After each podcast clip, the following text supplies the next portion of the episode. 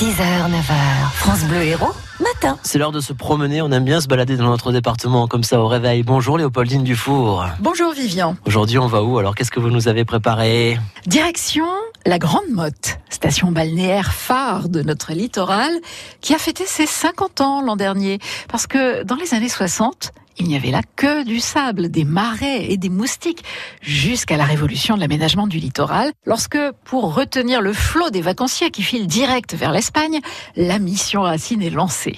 Le projet est ambitieux, faire émerger de nulle part des villes nouvelles, un peu comme Saint-Louis, sept siècles plus tôt, avait rêvé d'Aigues Mortes. La Grande Motte, le Cap d'Agde, Port-Camargue et Port-le-Cat sortiront de nulle part à la fin des années 60.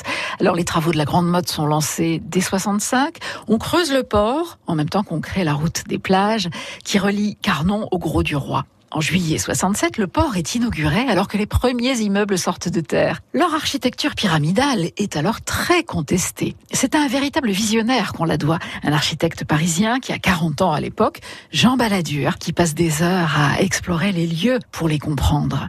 De ces flâneries naîtra une ville qui se fond dans le paysage dunaire, qui répond en écho à la silhouette du pic Saint-Loup. La Grande Motte joue avec les éléments, elle épouse la forme des vagues, s'adapte au courant du vent, laisse le soleil pénétrer partout grâce à l'inclinaison de ses façades, un soleil qui vient marquer le solstice d'été sur la passerelle Saint-Jean. Du béton armé qui résiste aux embruns, un habillage préfabriqué pour se prêter à toutes les courbes, un maximum de verdure, et de ci de là quelques clins d'œil pleins d'humour, comme ces passerelles à antenne d'escargot, ou cet immeuble du quai d'honneur dont les terrasses ont le profil du général de Gaulle.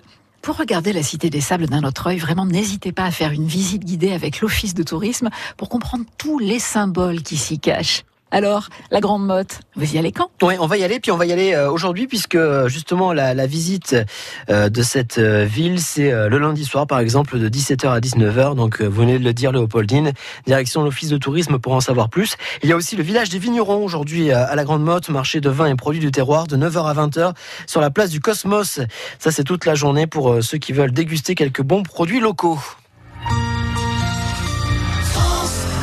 France Bleu Héros.